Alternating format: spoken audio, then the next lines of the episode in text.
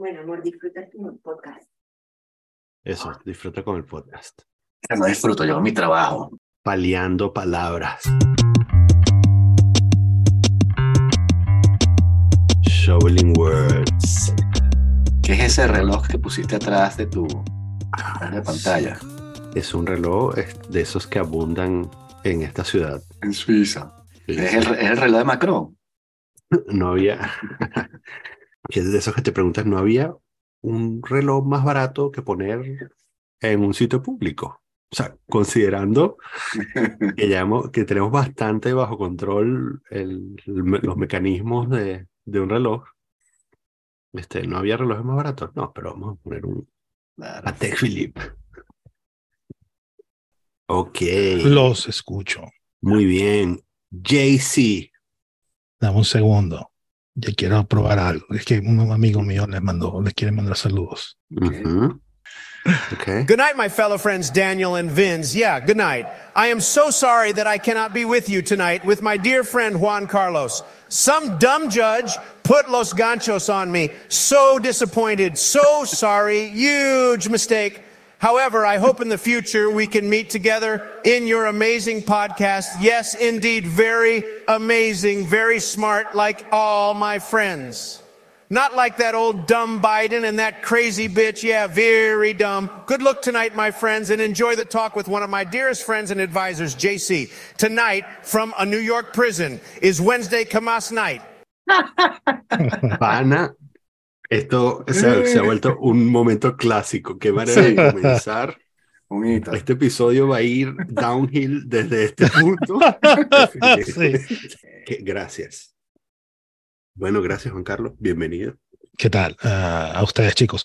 Los, los chamos estos de Cine Millonario estuvieron Ujú. con, con, la, con la joda del, del aniversario Sí. y estuvieron emitiendo video, audios con, Ujú. con esta herramienta. Sí. Bueno, no sé si fue con Sí. esta o con otra. Tenía nuestro querido amigo Arnold Schwarzenegger vía, Sí, exacto. eh, bueno, y bueno, y estaba editando videos del trabajo con voz de Trump y cosas así. Sí. y mi jefe Cuéntame. encantado. Cuéntame cómo te va a afectar a ti este, que dentro de poco va a ser imposible distinguir un deepfake de la realidad. ¿Cómo, conocido, cómo- ¿cómo te va a nos va- cómo nos va a afectar a todos? O sea, no son- ya de por sí no se sabe que es verdad, que es mentira, todos mienten básicamente. Eh, simplemente va a ser una iteración. Eh, en manos de quién va a estar. me, me recuerda la película esta eh, que es con Dustin Hoffman. Eh, Walk the Dog. Sí, que, que, que es un productor de cine, lo contrata el gobierno americano para reproducir una guerra en los Balcanes, algo así. Al final el tío, la paradoja, o sea, la parábola de la película que al final el tío termina muerto, ¿no? Usado como un condón. Eh, vale. mm, la diferencia es que ahora lo vamos a meter en un director famoso de cine de Hollywood, lo vamos a poder hacer desde, eh, desde el ordenador, básicamente. Sí. Yo hoy estuve, chamo, hablando con Platón, imagínate.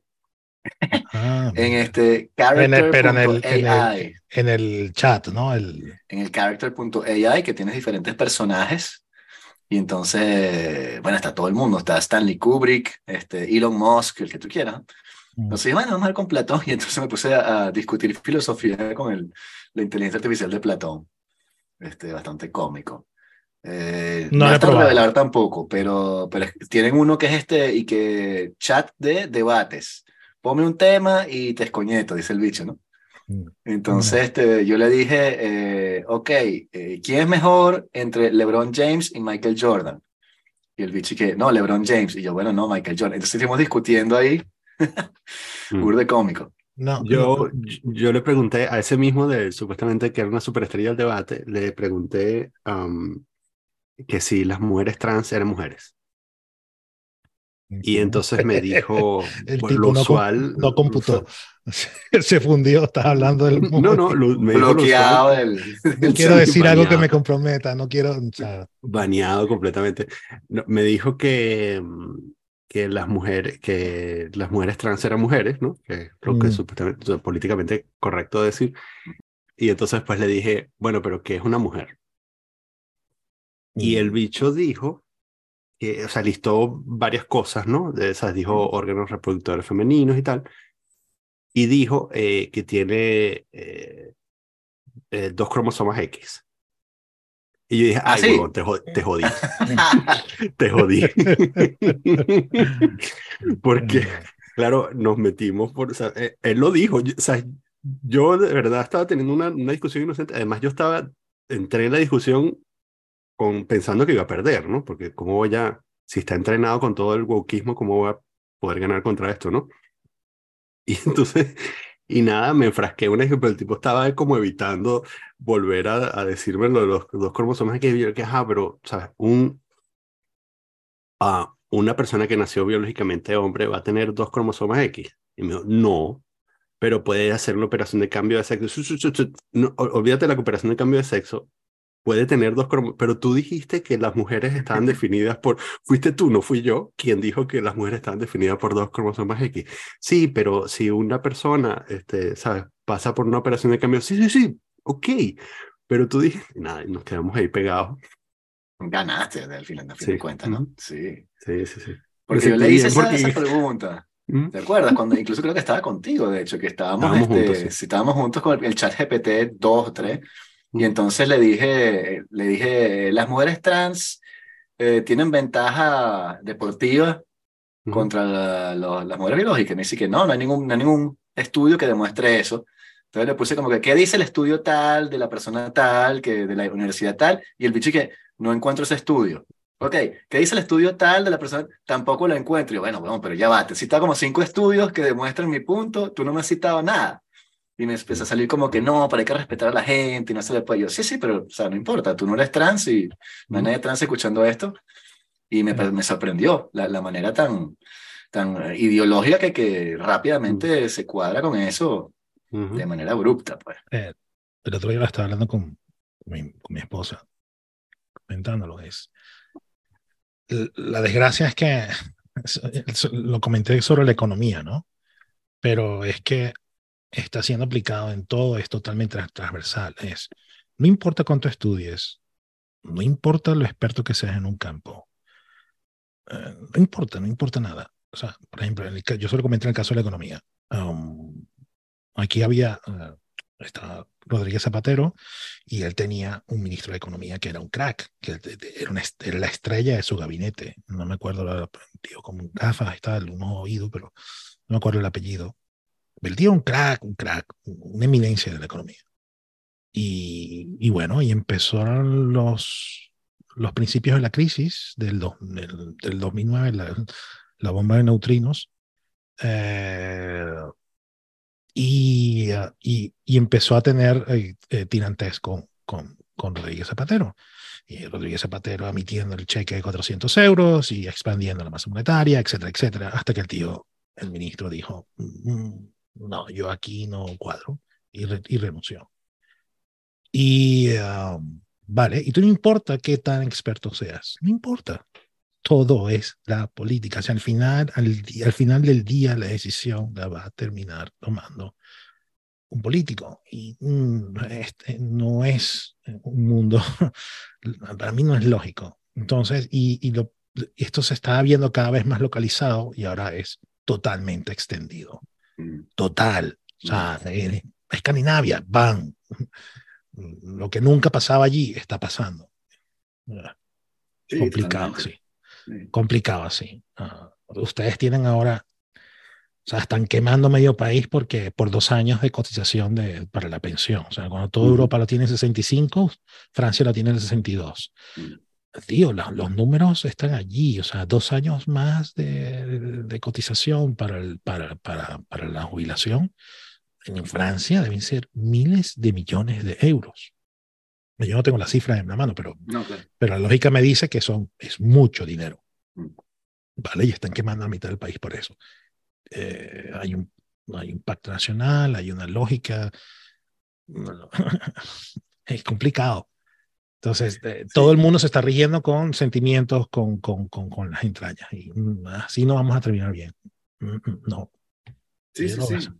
Sí, es la misma. Yo estaba leyendo, hoy justamente estaba releyendo un libro de un periodista venezolano que se llama Alonso Moleiro, que es tremendo libro. Yo- yo- él me lo, sí, él me lo pasó, yo lo conocí, estuve hablando con él, y entonces se me perdió el libro. Y dije, ¿sabes? Esas cosas que dije, este libro lo voy a guardar porque lo necesito con unas notas para lo que estoy escribiendo, y se me perdió para el coño. Dije, bueno, me lo compro otra vez para Amazon y me lo compré en digital y lo estaba releyendo. Y el tipo retrata muy bien lo que era el problema en los 80, a finales de los 80, que lleva al, paquetazo y el caracazo, etcétera. Y te das cuenta que tienes, bueno, por, primero tienes a Lucinchi, que es un maldito, o sea, que hace un desastre de gestión, muy populista, mantiene controles, este, cierra la economía, tiene dádiva. Y Acabas de decir, acabas de decir Lucinchi, ¿no? Lucinchi, sí, sí. Sí, sí, Sí, ya, por, por sí. Twitter con toda esta movida de, la, de, la, de los megacasos, del megacaso de corrupción de Ujú. Venezuela. No, al menos Lucinchi era honesto. No jodas. No, no, pana. Lo leí y no más, o sea, Sí. no solo de un tuitero, lo leí de varios. No, al menos este tío era honesto. ¿Y qué coño? y tengo familia que te puede decir que no, ¿sabes? Claro, sí, sí. Y después llega Carlos Andrés, que tiene toda la, o sea, tiene una, una serie de medidas una- de reforma. El tipo agarra a toda la gente de IESA.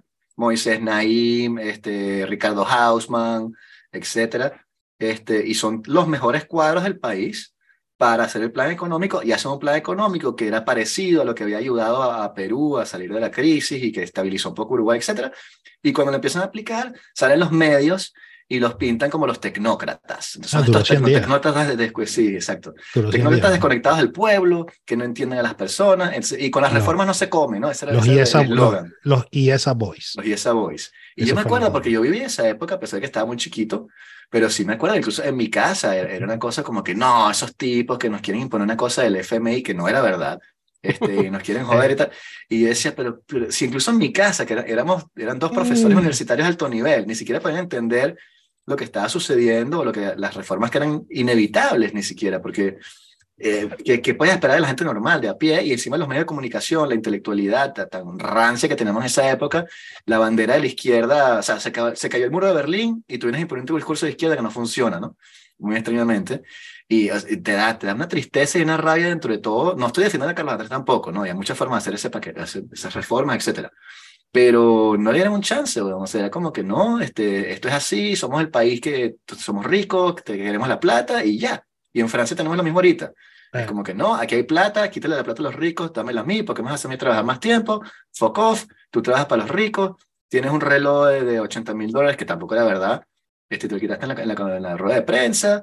eh, y- un Belan Ross vale 3.500 euros. Sí, un sí, Belan sí. Ross vale 3.500 Sí, sí, euros, sí. los de más alta gama. Para que valga Sí. 80.000 tiene que tener diamantes no. incrustados. Sí, y ser de que, titanio. 2.400, dijo el De, de- pero... de platino, sí, o sea, de platino con diamantes incrustados Sí, sí. para que valga 80.000. Es paja. sí. Un Belan Ross vale 3.500 euros. Pero ya hiciste el daño, ya hiciste el daño, hiciste, ¿sabes? Haces correr la bola de la mentira y la gente de a pie dice, ah, viste el reloj y tal. No, chamo, pero sabes que los mintieron, que el Eliseo mismo dijo que el reloj valía 2.500 euros y que el tipo se lo quitó porque estaba haciendo ruido con el micrófono. No es porque, es- ¿sabes? Está humillando al pueblo. Y que, chamo, pero ¿cómo puedes ser tan irresponsable de montar esos discursos así, siendo político mismo? Gente de la Asamblea Nacional, no te estoy hablando de medios de comunicación raro. Gente de la Asamblea Nacional, de políticos, que no avanzan soy en eso contra lo que estás haciendo. Pero si yo no soy nadie, yo no soy absolutamente nadie, y yo sé, Sí. yo tengo, yo tuve un Belan Ross de comprado del barrio chino de, de- de- de Nueva York, Nueva York, sí, sí. que me costó 50 dólares, se rompió, me duró un año y se rompió todo. En Canal Street. Exacto. Eh, yo- pero yo sé que vale eso, o sea, 3.000 son preciosos, son cuadrados, son enormes. Tío, pero si eso lo sé yo, o sea, no puede ser que un periodista que está en una redacción, una sala, no, o sea, hay una mala, hay una mala leche ahí, una mala intención. Sí, hay una mala hazaña. Es que ya no, ya no hay oposición, ahora lo que hay son enemigos. Ya no ya son adversarios, son enemigos. Y la política está planteada en esos términos, y la cosa es destruir al otro, y ya, y el otro te quiere destruir a ti, y es una lucha existencial, y nadie me representa, y el sistema no sirve, y está cooptada por los ricos, los famosos, el FMI, el eh, Grupo Bilderberg, Bueno, y sí. entonces, bueno, en Eso es Francia. peligrosísimo, Totalmente. peligroso Ujú. y eso está extendiéndose, co- extendiéndose como una mancha de aceite Sí. en todo el mundo. Sí. Estados Unidos que no es que sea un faro, no es porque sea un faro de la democracia, que no lo es. Ese no es el punto, pero es el policía del mundo y era la principal potencia mundial y al menos había una aura de estabilidad y vale, tú sabías, es como la- la- la- el juego de la, la teoría de toma de decisiones, ¿no? Tiene un input y te puedes más o menos asegurar un output. Y Estados Unidos era así. Había un input y tú sabías que de aquí a un cierto tiempo iba a haber un, out, un output más o menos predecible. Con Trump eso se fue al carajo. Entonces, no es que, que Trump lo hizo añicos, sino que ya venía resintiéndose y Trump le hizo la patadita final y ahora tú no sabes con qué contar los Estados Unidos, lo cual es, tomando en cuenta quién es Estados Unidos, es súper peligroso, pero bueno, no, no, no, no, ya no sabes qué, con qué contar.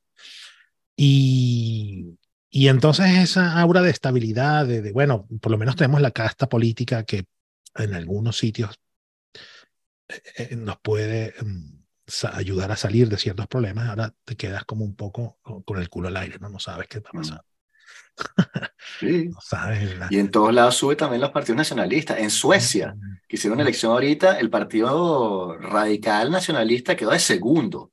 El partido socialista quedó de tercero. Ah, o sea, Entonces, esta, esta mujer, la finlandesa, pilló- perdió las elecciones y le dio entrada a la ultraderecha. O sea, o sea pierde, perdió, creo que fue, perdió la, o sea, perdió la ser primer ministra y aparte entró la extrema derecha al, al Parlamento finlandés. Vaya. Y esos son como los, el último bastión, ¿no? Los escandinavos son siempre el último bastión. Sí. El último bastión económico, el último bastión de estabilidad social, estabilidad económica, estabilidad estabilidad política. Mm. Entonces, y, y esos bastiones están cayendo. Entonces, madre mía. sí. Eh, pff, Y los que están estables son las dictaduras, como decíamos la semana pasada con Alec Boyd. O sea, los, que- los que, regímenes que funcionan mejor, el chino, el ruso, el iraní, o sea, ah. dice, wow. Eh, em, retomando el, tema, lo que acabas de decir, o sea, yo tenía una profesora en la universidad, eh, eh, María Teresa, Luisa Romero, una de las mentes más brillantes que yo nunca he tenido la oportunidad de compartir un espacio al mismo tiempo, una mente. Fue ministra de Chávez un año y medio. Y ella decía, el mejor equipo económico y, que ha existido nunca en Venezuela fue el de, eh, el de CAP 2. Duró lo que duró. Lo que te Y decía. es, sí. claro, y entonces, a pesar de la distancia en los años, que se- y eso fue hace 30 años, ¿no? Del año 88 que tomó el poder, en- se juramentó en enero del 99 y vino el Caracazo en... En 89 y No, después el- el golpe de Eh, sí, él asume en diciembre del 88 y ya en febrero es el Ajá. Caracazo cuando las medidas ni siquiera habían sido implementadas. Eso es lo más loco, que, que los medios te dicen, no, fue una reacción a las medidas, pero las medidas todavía no han tocado a la gente. Ok, a Mm. pesar del- del- de la distancia que son, ¿qué? 30 años, ¿no? Sí. A pesar de la distancia, volvemos a lo que estábamos hablando, ¿no? Todo con las vísceras. Lo que pasa es que eh, Carlos Andrés, el segundo mandato fue un reality check. O sea, de tanto gobernar con pensando en la política, en los votos, en quién va a gobernar detrás mío, porque recuerda que él- a él le entrega Lucinchi y todo el mundo en Venezuela, Lucinchi, jajaja, jijiji, qué buen gobierno, va a ganar Carlos Andrés. Y claro, porque Lucinchi retrasó por cinco años las medidas que hacían falta Sí. de devaluación de la moneda, eh, eh, balanza comercial, etcétera, etcétera. No hicieron nada y cuando llegó Carlos Andrés, señores, hay que, tenemos que hacer, entonces vino una terapia de shock. Tenemos Sí. que hacer algo, pues si no el país se va al carajo. Y, y bueno, y eso fue, o sea, retomando esa discusión, fue un poco de eso. Se gobernó con el corazón, con la política y no con la cabeza, no, no con Sí. el intelecto, no con la ciencia. Y la pagamos todos y la estamos pagando hoy porque de ahí, de ahí viene lo que tenemos ahora. Esa fue la puerta de entrada. Porque hay, hay que recordar que hay una teoría muy, muy, muy, muy, voy a hablar en catalán, muy arreglada, muy arraigada, que es eh, el, el, el Caracazo no fue algo tan espontáneo. Y yo, yo, y aparte por la gente que yo vi en la televisión tomando venezolana de televisión, es obvio que no fue espontáneo. Eh, un poco de las dos, ¿no? Hartazgo de la gente, mala gestión, pésima, y hubo una, hubo una cierta fuerza detrás conduciendo todo ese con descontento. Y se terminan con dos dirigentes de bandera roja tomando venezolanas de televisión y matando a la gente allí. Porque No, ese es el 92, dices tú. eh, sí, en la, en la 22, pero, Sí. pero, pero, esa- pero es que todo viene conectado. Sí. Eh, O sea, la gente se bajó el explica- 23, sí. la gente bajó el 23 y del 23 había todos estos grupos organizados, estaban, son fuertes, tal. Mm, Entonces, O sea, sí había un descontento popular. El, el, el Moleiro lo pinta muy bien. Había Sí, sí. un problema con el aumento del precio del pasaje, ¿no? Por eso Una que empiezan sinergia. varios TUI, etcétera, es que empieza la manifestación y luego empiezan a, este, agarrar carritos y tal. Pero lo que se quiebra ahí, y por eso es que lo llama la nación incivil, es lo interesante de su libro, que él propone que a partir de allí es que empieza el verdadero quiebre de lo que es la- el proyecto de Venezuela como nación mm, y empieza a, a estallar la violencia también. Los las, eh, barrios de clase media y clase alta empiezan a poner rejas para protegerse, empieza una distanciación de, de lo que son las diferentes Bueno. clases, porque eh, tienes esa, esa fobia que van a bajar los barrios otra vez y lo que decía la clase media, ¿no? Los van a venir y tal, van a bajar los, los negros y bueno, tal. sí. Entonces, bueno, Pero bueno, eso crea, crea muchos problemas y también se, se rompe también la, la, el, el pacto social, en el cual tú no saqueas, tú no haces cosas, eh, es como que, bueno, ya el gobierno roba porque no va a robar yo. tú, tú no recuerdas eso. las pintadas con graffiti. En la, o sea que yo, yo siempre tengo esta, yo sí, yo ahora soy un chamo o parezco un chamo, pero yo de, de adolescente hablaba como hablo ahora, de repente un poco menos el léxico, pero hablaba igual, yo era un viejo. Pero yo siempre tenía los ojos abiertos y ah, yo recuerdo caminando por el centro de Caracas o no son, no el este, pero golpe ya. ¿Tú te acuerdas de esas grafitis? Sí, golpe ya, Sí. claro. Golpe ya. Sí, y yo dije, sí, sí. ¿qué? ¿Golpe ya de qué? ¿De qué están hablando esta gente tan loca? O sea, ¿en qué- ¿para quién le están hablando? Y golpe ya, golpe ya. Eh, golpe ya, vale. o sea, a mí Sí, esas sí, pintadas sí. eran tan, tan fuera de contexto, tan ajenas, tan... o sea, ¿a quién le estás hablando? ¿Tienes audiencia? ¿Cuánta gente puede creerse esto? Éramos la democracia del continente, vale. Ujú. Y habían pacificado también a todos los, los movimientos guerrilleros en los 60-70, Sí. y sin embargo tenés este coletazo de bandera roja, movimiento radical y cosas así. Ah, bueno, continuaba que- en la universidad, en la sí, central, sí, sí, siempre, siempre al 77 y tal. Sí, y- pero no tenían arrastre, o sea, era una cosa como ya anecdótica, los tirapiedras la central, como que la bueno, central, están la universidad. Y después llega Chávez y los tipos terminan en el Congreso, weón. O sea, que te dice, what the fuck. Y entonces tú, tú eres de bandera roja y ahora eres parlamentario. Mm. What the fuck, o sea, eso no tiene sentido. Eso es como un anarquista dueño de un banco. Pero. Pero bueno, eran más de lo que uno pensaba que eran. Eh, yo, conozco aquí el, el caso, no una, sino dos personas que eh, se llaman Vladimir.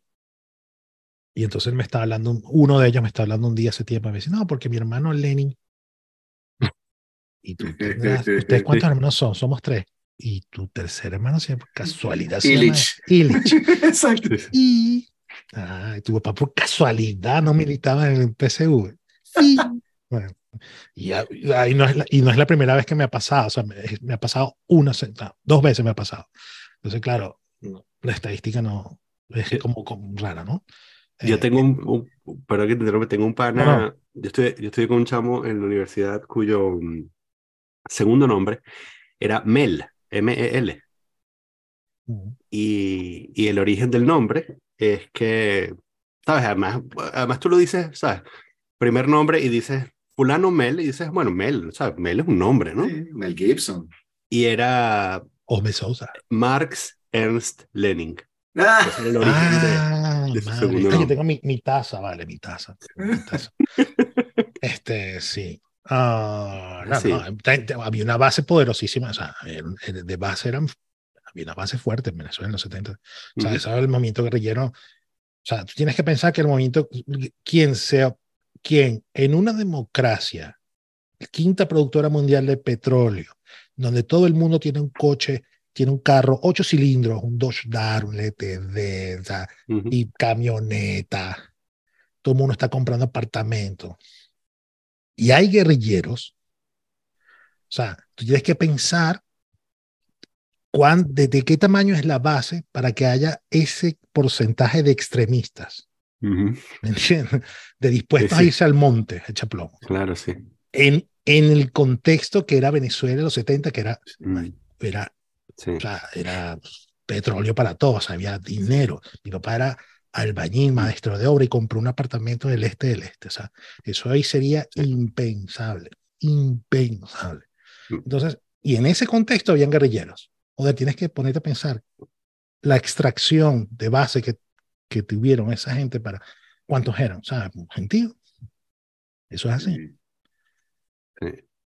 También, eh, bueno, es un asunto de, y esto es una cosa que yo entendí de viejo, muy viejo, muchos años darme cuenta de que al final todo responde a, ay, no todo, muchas cosas, muchos movimientos responden a, a mm, bueno, incentivos económicos. Eh, y a, bueno, intereses económicos. Entonces, más allá de que hubiese una gran base eh, con una punta visible extremista, también, bueno, había un montón de intereses económicos que, que querían estar más cerca del poder. Sí. ¿Qué es la tesis esa de que, de que, de que Chávez es el loco que se, se le salió de control, ¿no? Sí, hay algo de eso, pero... ¿No? O sea, No en sé. Venezuela siempre hubo gente que se quería arrimar al poder por intereses económicos, y, este, y también eso, tenías Cadi, eh, Recadi en los 80 con Lucinchi, Recadi. y sí, y entonces todos esos Ah. factores tienes que después, imagínate, tienes Recadi, tienes un control de cambio, un sistema de bandas, este, aranceles a la importación, este, una serie de, de- de- bueno, que, que era una propuesta también social cristiana de desarrollo de la, de la economía, que tampoco es que estaba completamente descabellada, la cosa keynesiana, ¿no? Desarrollas en interno, proteges tu economía y cuando estás suficientemente desarrollado, abres y sigues hacia afuera, ¿no? Mm. Pero eso destruyó, o sea, eso creó muchos vicios que cuando Carlos Andrés quiso abrir, este, bueno, tienes unas empresas que no son competitivas, que van a perecer y que nadie entiende cuál es el proyecto allí, pues. Claro, Y el tipo se, se le clava una, una inflación de 80%, que era la más alta en la historia del país. En el 89 fue 80% y la gente estaba escandalizada. Mm. Después del 91 creo que lleva 100%, que fue el segundo récord. Imagínate, Chávez nos metió una inflación de, de 3.000% y no, pasó no, nada. mil más, más, más. Sí, Eso fueron décadas de, de, de, de- mala gestión. O sea, una cosa. eh, Tú, Daniel y yo emigramos un, un viernes de febrero de 1983. No recuerdo qué fecha fue. Nosotros emigramos, nos fuimos a Venezuela el viernes negro. De ahí, de ahí, de ahí todo, de década perdida, de ahí en adelante. Ahora, a mí me gustaría, o sea, porque es un tema, cómo se llegó allí, ¿no? ¿Cómo hubo el, Mm. la- cómo hubo el quiebre? ¿Cómo, cómo hubo el quiebre del, de- de- del patrón oro, el Bretton Woods y todo eso? O sea, en Venezuela, ¿cómo hubo el quiebre de, eh, del 430? ¿Por qué no se pudo seguir sosteniendo?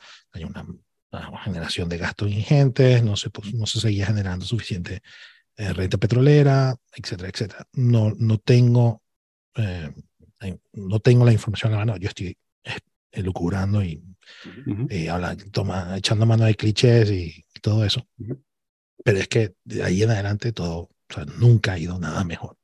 Ujú. Siempre hemos sobrellevado crisis, hemos mm, roda- ido sobre la ola de una crisis, pasando a otra, y cada vez se ha ido empeorando, empeorando, empeorando, empeorando. Siempre ha ido a peor. Y, y cada vez han ido sacrificándose más estratos sociales, ¿no? La clase media, la clase media baja, ya no puede seguir teniendo acceso a vivienda, no puede seguir pagando un alquiler, ¿no?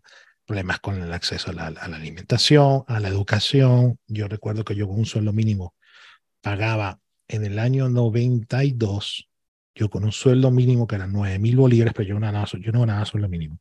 Pero en el año 92 el sueldo mínimo eran 9 mil bolívares. Y un semestre, eh, perdón, el mes de la católica costaba 3.500. Ujú. Entonces, sueldo mínimo. ¿Sueldo mínimo qué es? Eh, un cajero McDonald's, un Ujú.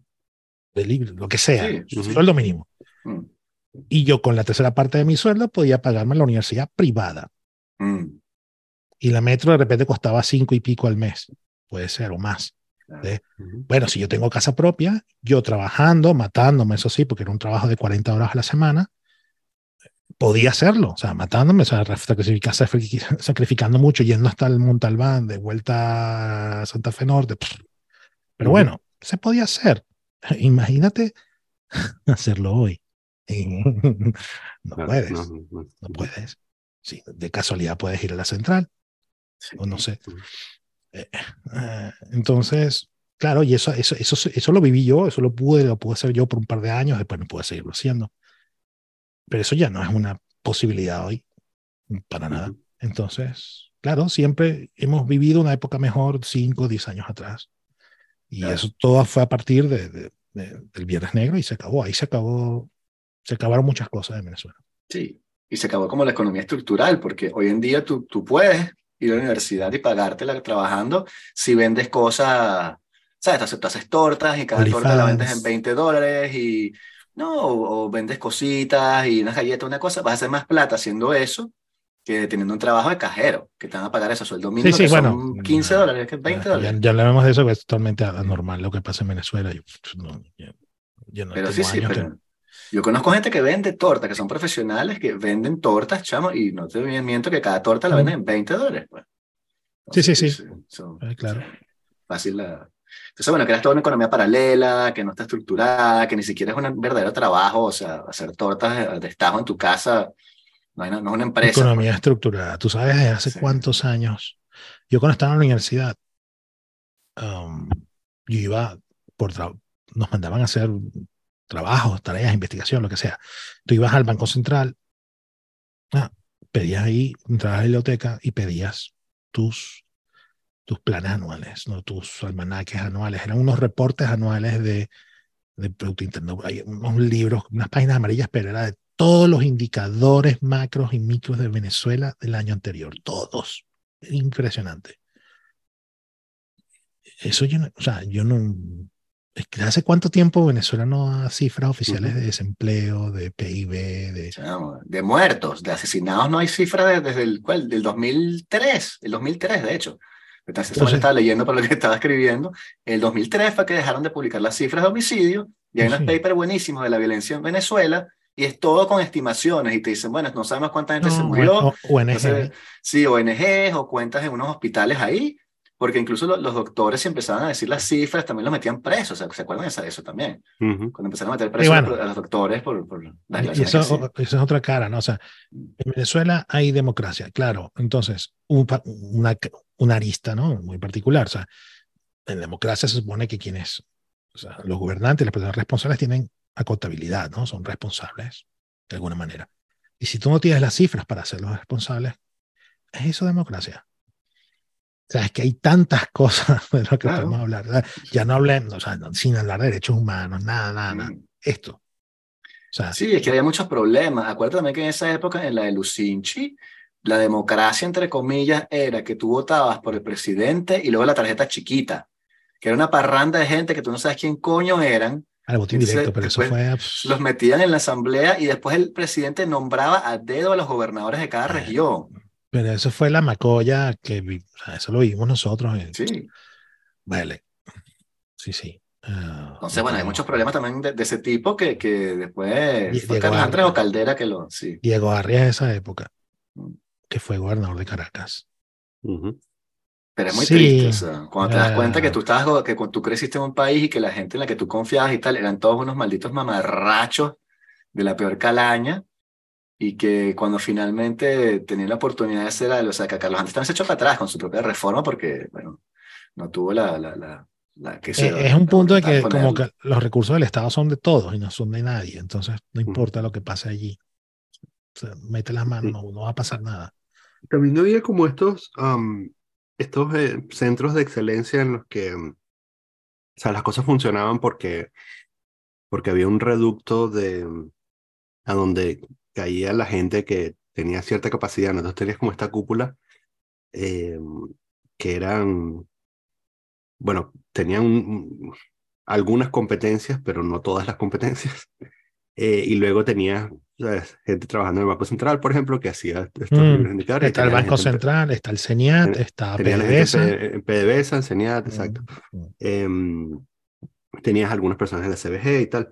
Y entonces, em, y bueno, eso, el país cogía hacia adelante, ¿no?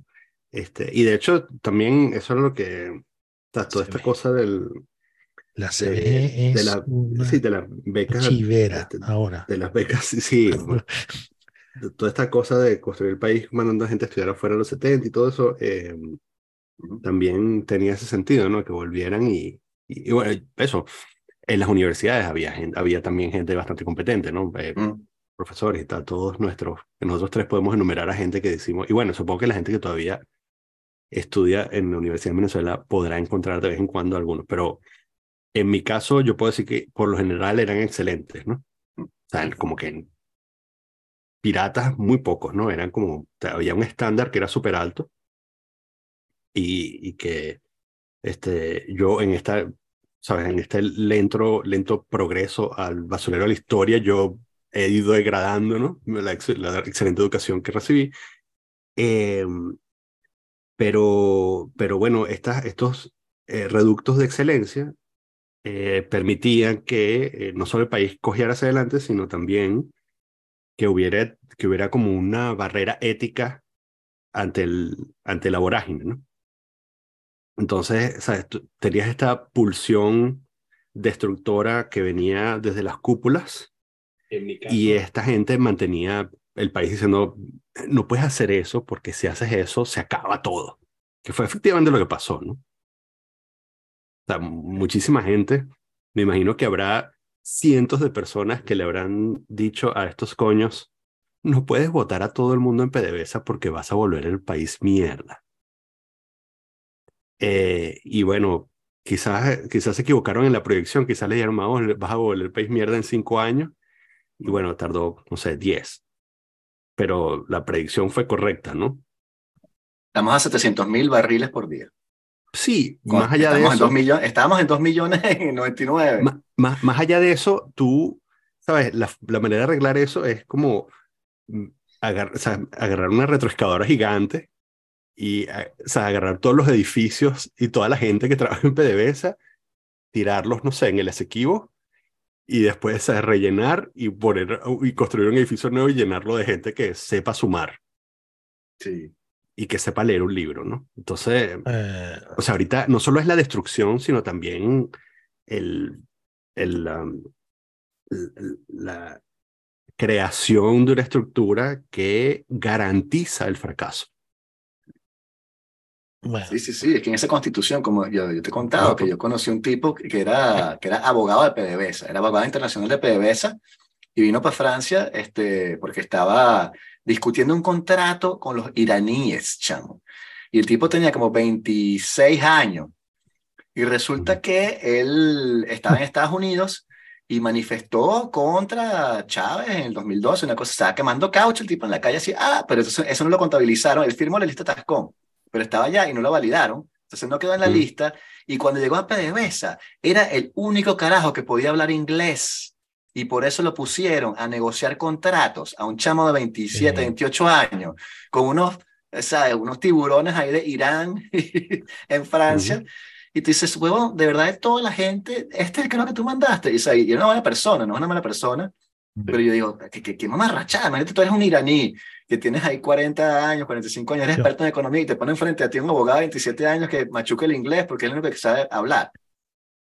eh, yo no, bien, yo no puedo, no puedo dejar de sentirme terriblemente mal o sea, con esta, con esta discusión, porque, claro, cualquiera que nos oye hablando, eh, ah, o sea, más o menos eh, somos unos pinochetistas o algo por el estilo, ¿no? Sí, no, claro, por supuesto, sí. Eh, mira, aparte, yo no, yo no, yo, yo no me engaño, ni, ni- yo no me autoengaño, o sea, véanos así, somos todos blancos, eh, tengo apellido extranjero, pa, pa, pa. Pero ¿cómo te identificas? Porque Ah, bueno, yo, a- aparte, es un cuento más largo, o sea, mi papá era albañil, mi mamá de casa, mi papá, mi papá tenía quinto grado de primaria aprobado.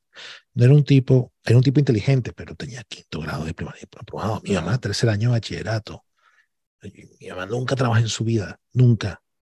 Y mi papá toda su vida fue obrero de la construcción. O sea, antes del Viernes Negro era un maestro de obra, contratista y tal. Y, y con eso, por eso vivía en Santa Fe.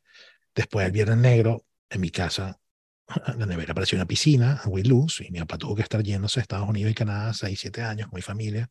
Tengo tíos allá para trabajar con ellos, para, porque le estaban haciendo el favor. O sea, mi- esa era mi casa. Entonces, yo soy el hijo de un obrero que era campesino. Yo soy el, el hijo de un, car- de un campesino devenido al carpintero, devenido al albañil. Eso soy yo. Yo no tengo ningún pedo.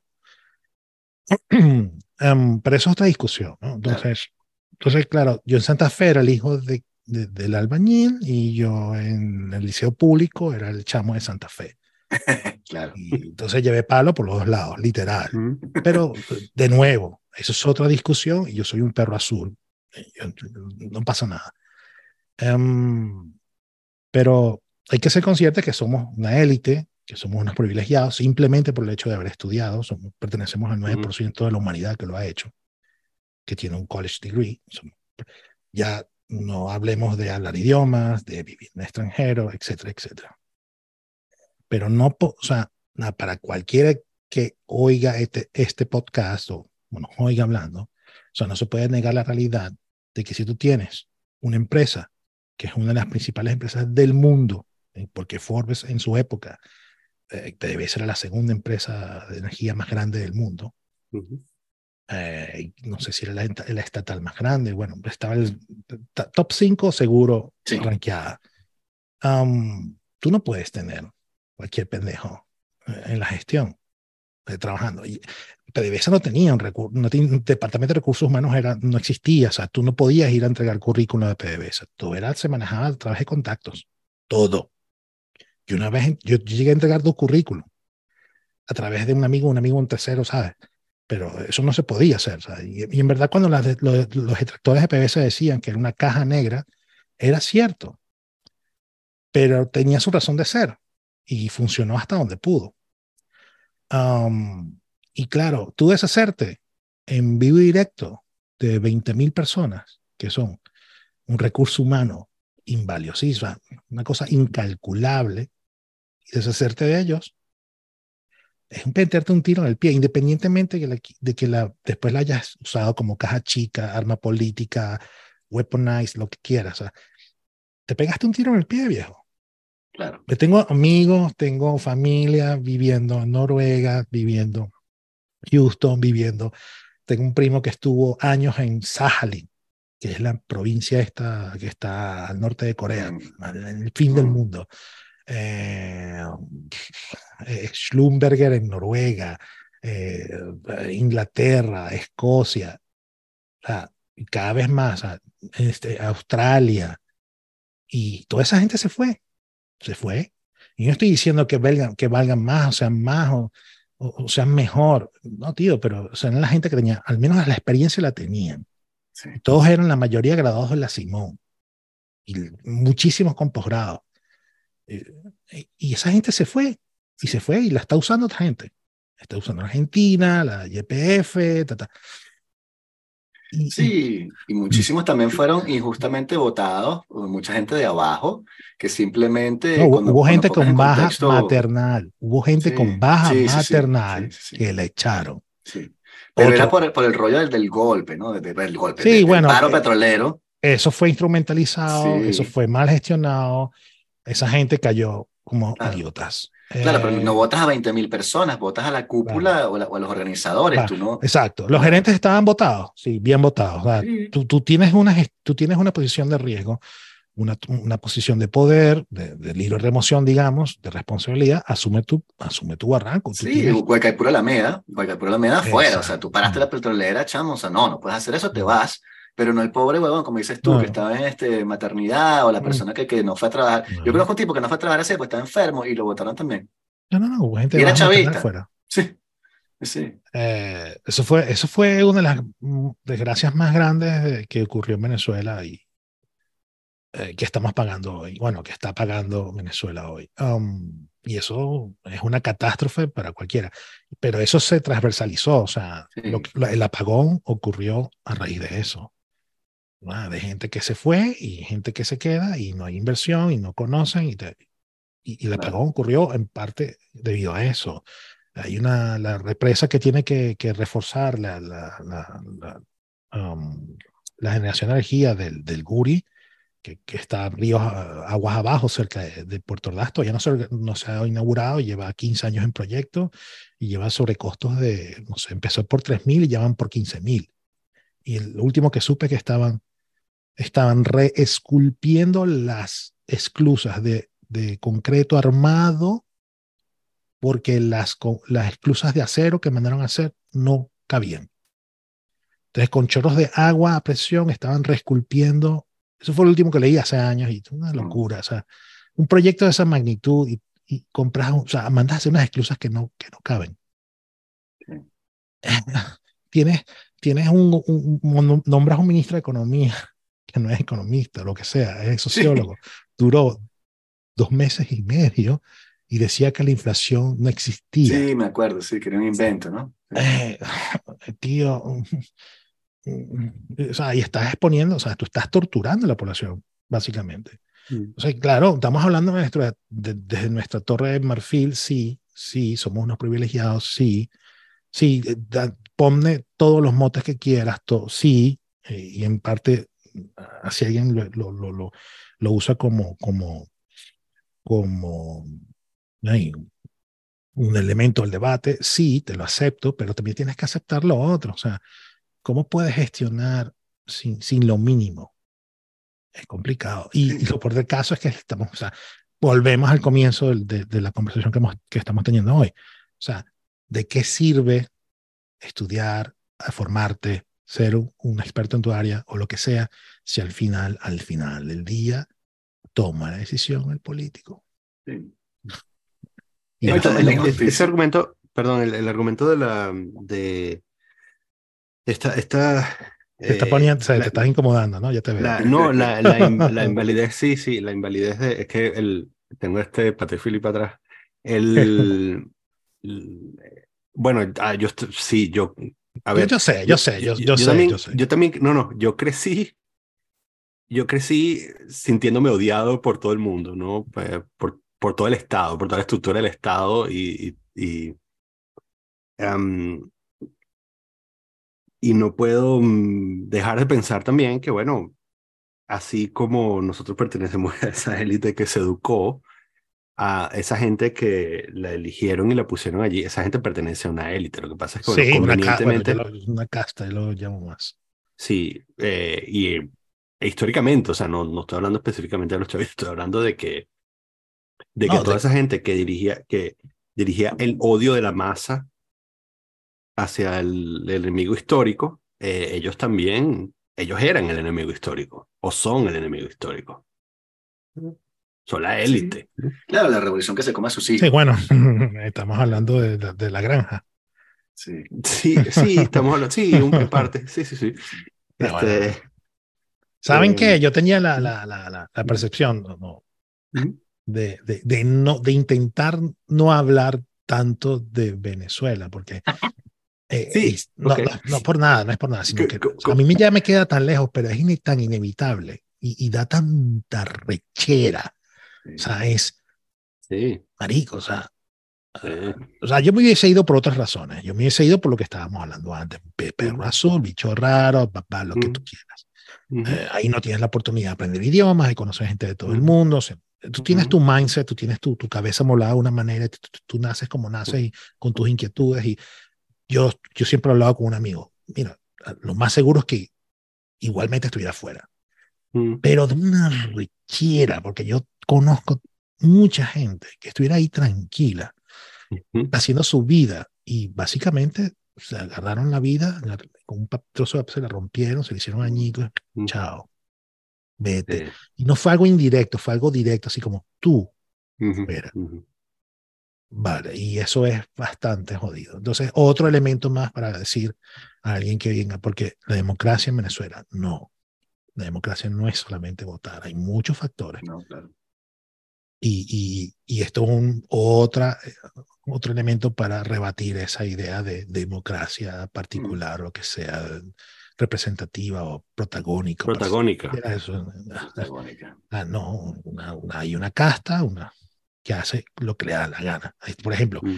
caso más, un caso flagrante ahora es Guaidó. Ese tío, o sea, con la lógica de ahora, debería estar preso hace tres años, pero sin culparlo, o sea, como dice el doctor Manhattan, without condoning or condemning. O sea, yo no estoy hablando de yo no estoy hablando de, de, de, que se tiene razón o si no tiene razón. Estoy hablando de, con la lógica que están aplicando ahora, ese tipo debería estar preso hace tiempo, pero no lo está. Entonces, la, la justicia en Venezuela, ¿cómo funciona? es que no existe, es que Es, un, No. es un elemento Un más de edificación, ah, es un instrumento, punto. el que crea otra cosa se, se está autoengañando. Bueno, si te quieres autoengañar, perfecto. Entonces, bueno, te ha ido bastante bien eh, evitando el tema de Venezuela hasta ahora. Sí, Cuéntame, sí, sí. Dime, cuéntame, dime. eh, cuando vives en Barcelona, ¿no? Sí, vivo en Barcelona. Yo conozco a tu esposa eh, porque tenemos amigos en común. What? Sí, sí, sí. Mónica, la cuenta cuento. Yo, soy amigo, sí. yo soy amigo de Jensi. Bueno, era amigo porque tengo años que no la veo. ¿De quién? Jensi Herrada. De Jensi. Wow. Sí, no, en esta familia hay conexiones muy estrechas con Jensi, además de Sí, sí, sí, sí, eh, medio comadre de, tu, de, de Mónica. Sí, sí. Em, y yo Wow. soy, sí, sí, sí, y yo soy medio pana, o sea, tenemos panas en común. Yo soy muy amigo de, de Javier, de Xavi. Ajá. Vince. Vince. Y yo te sigo a ti, Vince, desde la Ah. época de los cuadernos la mar- azul y marrón. Ah, coño, qué loco, sí, sí. Sí, sí, estoy hablando de la pila de años. Sí, y tú no estás, nunca traste panfleto negro, yo creo que te leí allí o algo, tenés un... No, no, no, no, ¿no? no, no, no, no, no. Ok. Yo leía Panfleto Negro de vez en cuando porque creo que era un poco denso para mí, Ok. pero era la época esta, la blogosfera venezolana, ¿no? claro. Sí, claro, sí. Y, pero a ti me acuerdo tu época comenzando en París y hay una palabra Sí. que siempre era recurrente, era hambre. Si escribías algo, hacías un post y era hambre. Hombre, Scarlett O'Hara, hambre, coño. No sé, no sé si coincides conmigo, pues me- era muy recurrente el tema del hambre. ¿Sí o no? Sí, sí, sí. sí. Lo usabas como años- catársico y tal, pero yo Sí, sí, recuerdo, sí. te hablando hace 15 más. Sí, sí, sí, años. claro, claro. Pero es que yo recuerdo, pero claramente, una escena que incluso la metí después en un libro, pero era, yo estaba caminando, no tenía, no tenía plata, no tenía trabajo, o sea, lo que tenía en la cuenta de banco era lo que me quedaba, ¿no? Mm. Tratas de estirar eso lo más que puedes. Estaba pasando por un restaurante y entonces veo así hacia adentro que tiene los, los, los vitrales Mm, y viene gente comiéndose un pollo, una vaina. Yo, coño, qué de pingo sería comer. Y después dije como que no, pero ya va, pero esta gente tiene que trabajar. Esta gente tiene que ir a un trabajo. ¿De qué Yo trabajar? no. Yo lo que tengo que hacer es llamar a un pana y decirle que me, me invite al almuerzo y ya. Entonces, este, eso me da como coraje a seguir este. Yo recuerdo eso, me acuerdo que ese, ese post creo que lo recuerdo vagamente, algo por el estilo. Sí, sí. Sí, sí. Es súper intenso, o sea, Sí. este tipo, verga, el personaje es un fumado, verga, qué Sí. intensidad, chamo.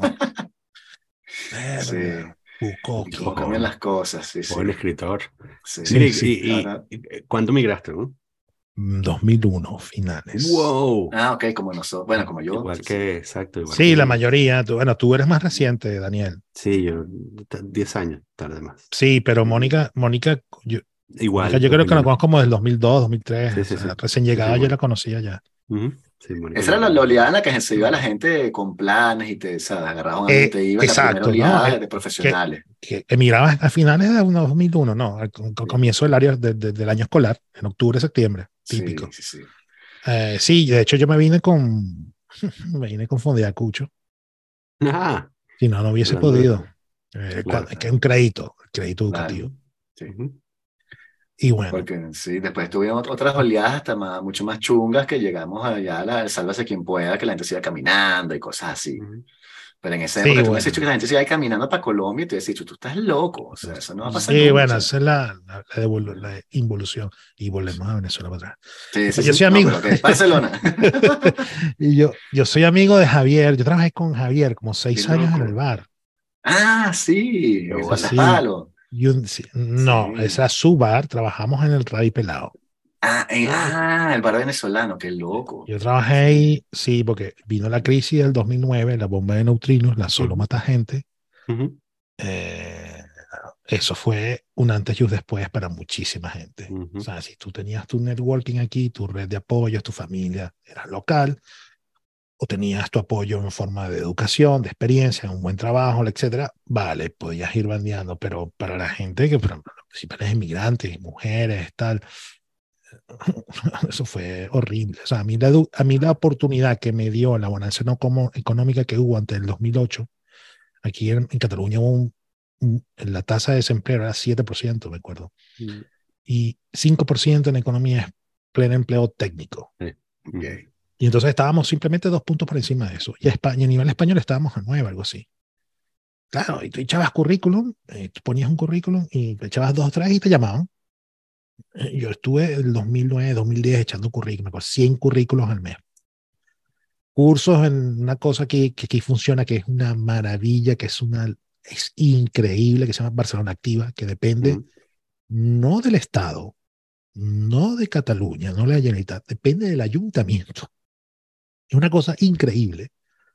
Eh, eh, fui a Barcelona Activa a hacer unos cursos de reinserción, de cómo hacer mi currículum, de y eso me cambió muchas cosas. Aprendí a usar muchas herramientas y tal. Me sirvió. Tuve un año yendo, yendo cursos. Y siempre en los cursos veía, éramos 30 personas. La mitad eran, o sea, el, el retrato robot. La mitad eran mujeres latinoamericanas con hijos mayores de Mm. 30. Marico, ay, tú eras mu- es una mujer. O sea, yo lo veía así, yo por encima, mujer latinoamericana mayor de 30 con hijos, está jodido. Esa, esa gente la crisis la arrasó y para volver a reengancharse al mercado laboral fue un drama. Mm. Yo, la salida que vi fue, o sea, tenía unos ahorros tal, y al final tuve que ah, ir a trabajar al bar, con, pedirle el favor a los dueños que eran amigos míos y empecé a trabajar con Javier. Y estuvimos ahí.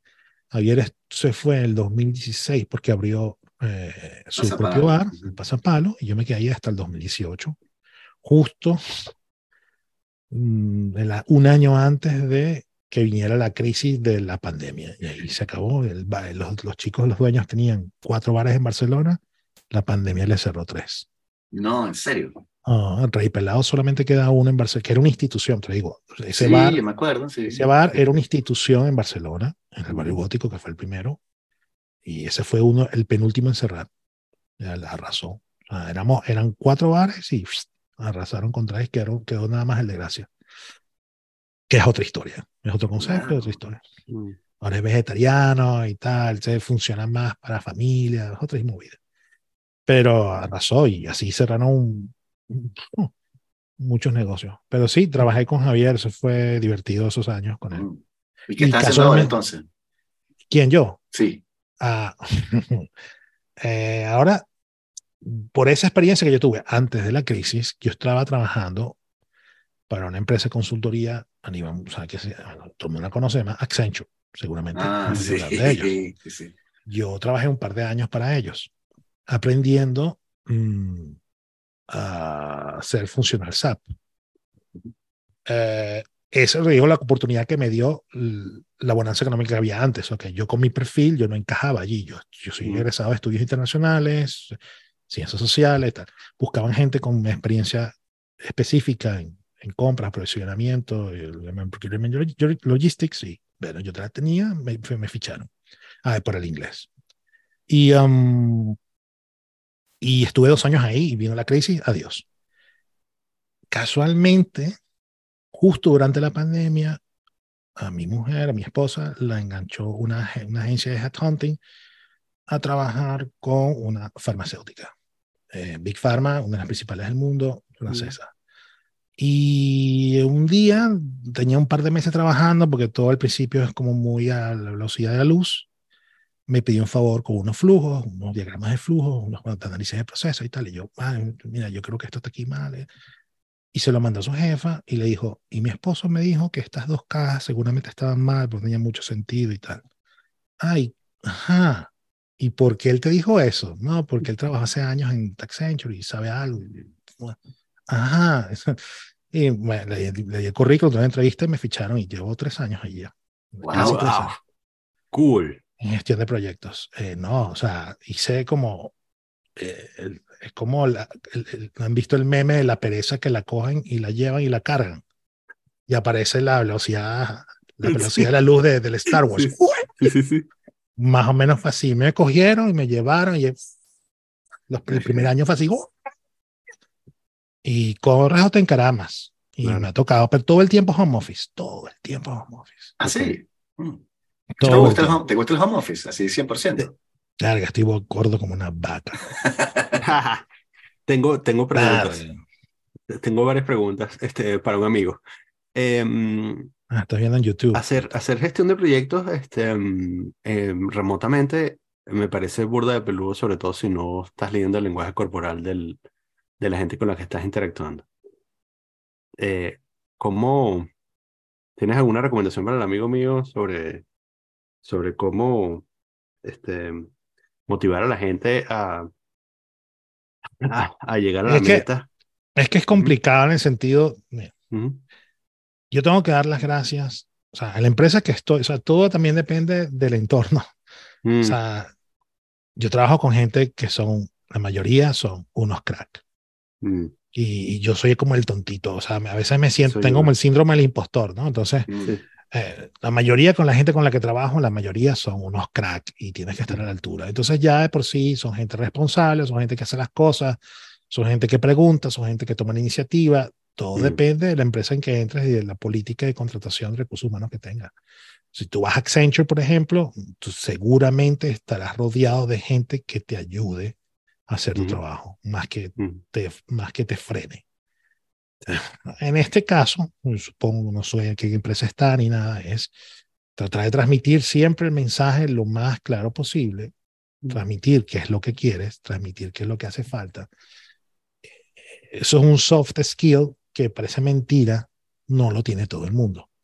Y dependiendo también del idioma que estés trabajando, si estás, si estás trabajando en tu idioma materno, vale, todo se hace más fácil. Si no estás trabajando en tu idioma materno y tu idioma de comunicación no eres tan proficiente, mm, entonces, buscar palabras clave, buscar estructuras clave, bus- hay un trabajo que hacer previo, como tus muletillas, tus chuletas, tal.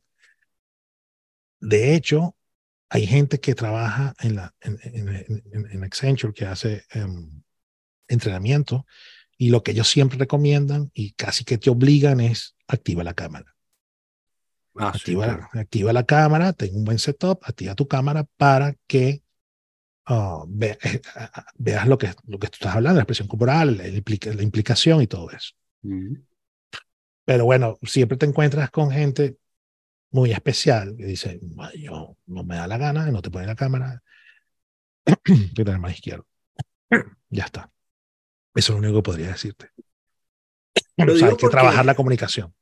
Porque mm, el, bueno, no sé, no sé si ha sido tu experiencia, pero ah, mi experiencia, em, en mi experiencia, el, sabes, en, en América en general, eh, tenemos una actitud hacia, el- hacia lo que, tenemos una actitud distinta hacia, el- hacia, el- hacia lo que, mm, lograr la meta, ¿no? Entonces, sabes, tú tienes, tienes esta meta y dices, bueno, hay que hacer esto, hay que poner, bueno, tenemos que tener alguna estructura para poder No tanto hacia la meta, sino el camino hacia la meta. Sí, exacto. ujú. Y necesitamos algún tipo de estructura, y mientras esa estructura esté, está bien, estamos todos conscientes y de acuerdo con que esta es la meta. Em, y, y bueno, y de pronto este, hay- hay- el, el camino hacia la meta tiene imprevistos, y entonces todos estamos de acuerdo que bueno, que hay que lidiar con esos imprevistos. Em, porque bueno, es la naturaleza del, del animal, ¿no? Este, en algún momento vamos a encontrarnos con algo que no, para lo que no habíamos planificado y tenemos que dar la vuelta y, re- y resolver entre todos. Mi experiencia trabajando en Europa ha sido que, sobre todo con los franceses, ha sido que, eh, ah, eso no es peo mío. Si tú no pensaste en que esa vaina podía pasar, eso no es peo mío, sabes, aquí son, Sí, son las 4 y 26 de la tarde, no me vas a venir con esa historia ahorita. Y hoy es, hoy es jueves, ya mañana, o sea, ya eso lo podemos hablar el lunes, porque no. supieras que, o sea, yo trabajo en una empresa francesa y eh, o sea, lo increíble es que eso es, bueno, yo la fortuna que he tenido es, eso que tú hablas es cierto, pero en mi Ujú. caso hasta cierto punto y no con todo el mundo. Mm, Pero es porque estábamos en un modo de, o sea, estamos en el modo proyecto y en el modo proyecto tú hay cosas que no puedes hacer. Y esta es una que si te pillan haciéndolo va a venir un manager por detrás y te va a meter un así, Brother, que de pinga, que de pinga esa empresa, man. No, no cambies. Entonces, bueno. No, bueno, yo, yo, yo fui No contratado prácticamente ad hoc por, para, un, para un proyecto enorme de, de, de, de, Ok, de automatización, de, de, mm, uh, de implementación de herramientas ok. y, so- y soluciones informáticas y tal, que está llegando a su fin. Y entonces, bueno, mm, habrá que buscar nuevos horizontes. Me tocará a finales de año. Pero bueno, la experiencia ha sido, ah, desde el punto de vista personal, ha sido increíble. Eh, he hecho, yo creo que he hecho amigos geniales, que eso es difícil hacerlos a través de, de, de, la actividad del trabajo. Pero bueno, y ha sido genial. Para mí Esa cosa de que, de que ¿sabes? tú construyes algo eh, que parecía muy difícil de hacer, y entonces ¿sabes? tienes mm. este como este momento épico, esta mm. historia épica, y, y al final ¿sabes? creas este, este band of brothers en el proceso, ¿no? Es una de esas cosas lindas de, Sí, sí, sí. Ah, sí, ah, no todo es positivo, o sea, hay como mm. en todas partes, cosas muy, muy, muy buenas y cosas. Ah, yo me acuerdo que hace un año y pico, o sea, yo, yo tuve dos, dos amagos de ataques de ansiedad y eso jamás, yo no sabía lo que era eso. Yo no mm. sabía lo que era eso. Básicamente, pues estaba haciendo algo que no sabía hacer y tuve que aprender. Mm. Y ya está. O sea, para, para, long story short, ¿no? Para hacerlo corto es eso.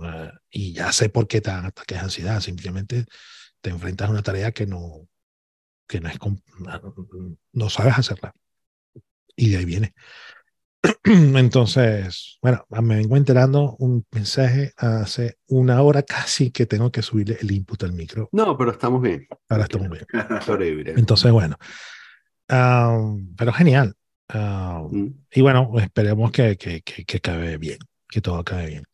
Um, lo bueno también, por ejemplo, me dio la oportunidad, fui, fui a Estados Unidos a principios de, de año, finales de enero, Tennessee, tío, Tennessee, que es la, o sea, súper América profunda. Mm. y esto del, del cliché del Southern Hospitality, ya, es increíble. Comiste cochino. Incre ¿Ah? ¿Comiste cochino? Sí, en Nashville comí cochino, pero no creo que escogí el mejor sitio. Ah, un sitio muy famoso de ahí de la calle Broadway, que es muy, muy, muy famoso, mm. Pero me decepcionó. Pero te trataron bien. Tío, es increíble. O sea, eh, sabes, ya tú has vivido aquí en Barcelona, entonces llegas a una tienda a 5 para las 9 y te están ladrando. Y es una cara y un, cara de perro.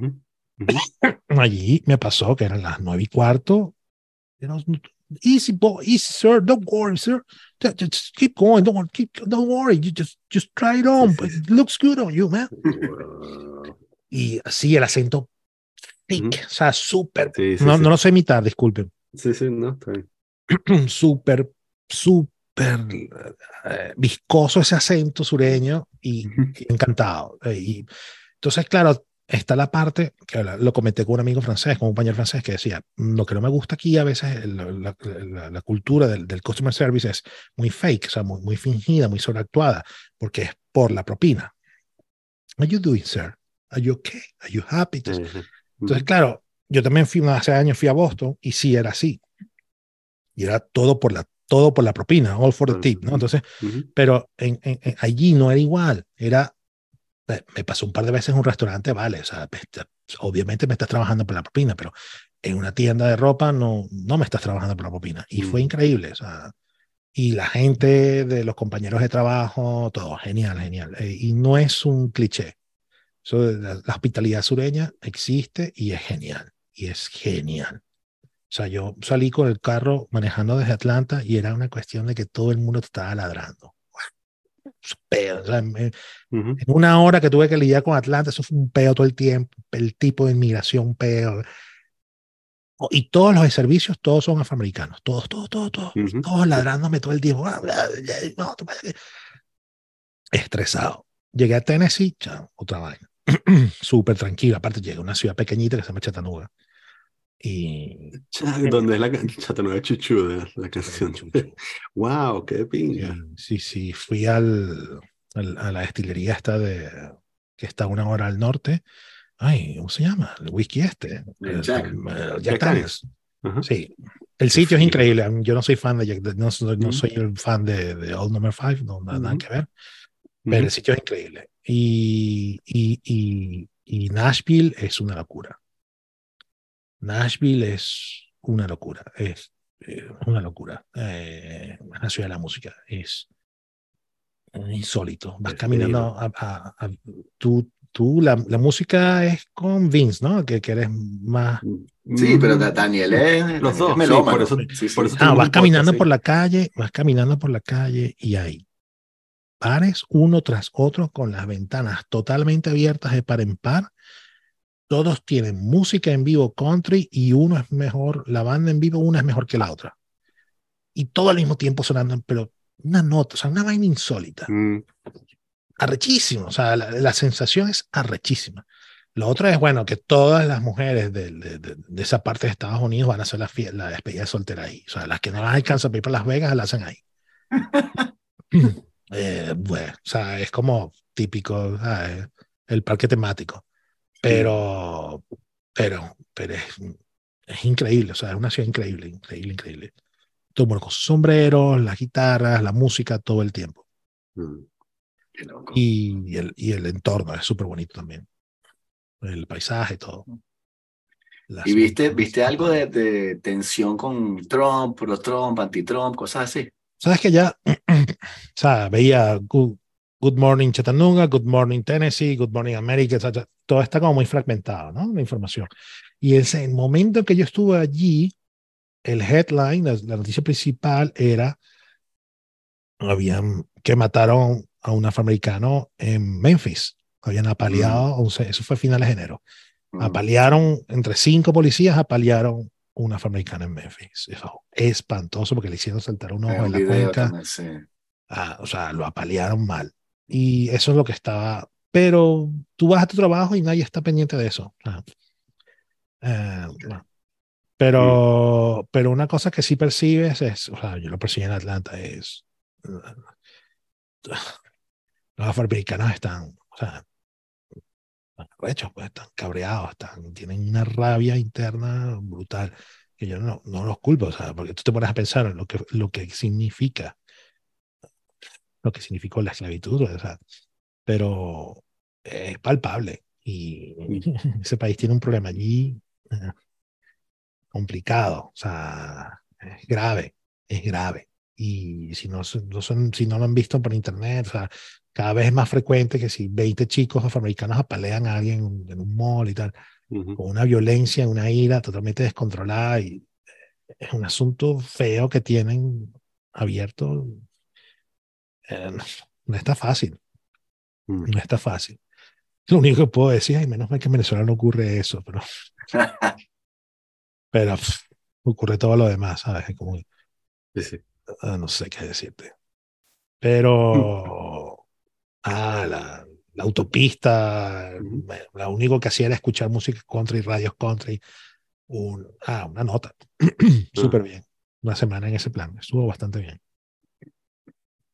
Estuvo bastante Y, bien. y tú, este, ah, o sea, si, si te dieran, si, si, si tuvieses, si tuvieses todos los privilegios que, te- si en Estados Unidos tuvieses todos los privilegios que tienes en España, eh, ¿tú preferirías vivir dónde? ¿A qué te refieres? ¿Salud? Eh, existe, eso, poder tener acceso a Ah, salud. buen- por ah, buena esa. Sí, no lo había pensado. No, O sea, que, me- es que el problema de Estados Unidos principalmente es eso. El problema, Estados Unidos es maravilloso. Mm, mm, Incluso yéndote a vivir, no, o sea, Ujú. lo que tú tienes que evitar a toda costa las ciudades grandes porque es imposible allí. O sea, Boston, Nueva York, Ajá, ajá. ¿Por qué? ¿Por qué? Todo es carísimo, es ultra competitivo. La, la vivienda es espantosa. Yo, yo, yo, Mm. yo tenía uno de mis mejores amigos viví en Boston mm, muchos Mm. años y fui a visitarlo una vez y era un piso que pagaba 1.500 dólares al mes y era, era un Mm. zulo. No es que era un zulo, era un baño que no tenía calefacción, el- la tubería ahí pasando por el medio, era horrible y Mm. pagaba 1.500 dólares al mes. Claro, vivía al lado de Harvard Square. Vale, de puta madre. Y firmaron el Goldwyn Hunting, tal, todo lo que tú quieras. Pero, joder, eh, él ganaba, ganaba dinero, pero, o sea, 1500 de- de- del alquiler, tenía que pagar como 500 al mes de seguro. O sea, Estados Unidos de puta madre, sí, produces dinero. El momento Mm. que te, te descabalgas y ocurre algo como me pasó aquí en el 2009, Claro. quedas, quedas con las manos en el aire. Ah, Ujú. eh, y eso es un nivel de, in- de incertidumbre que yo Mm. no, no, es no, no, no me, me cuesta gest- gestionarla.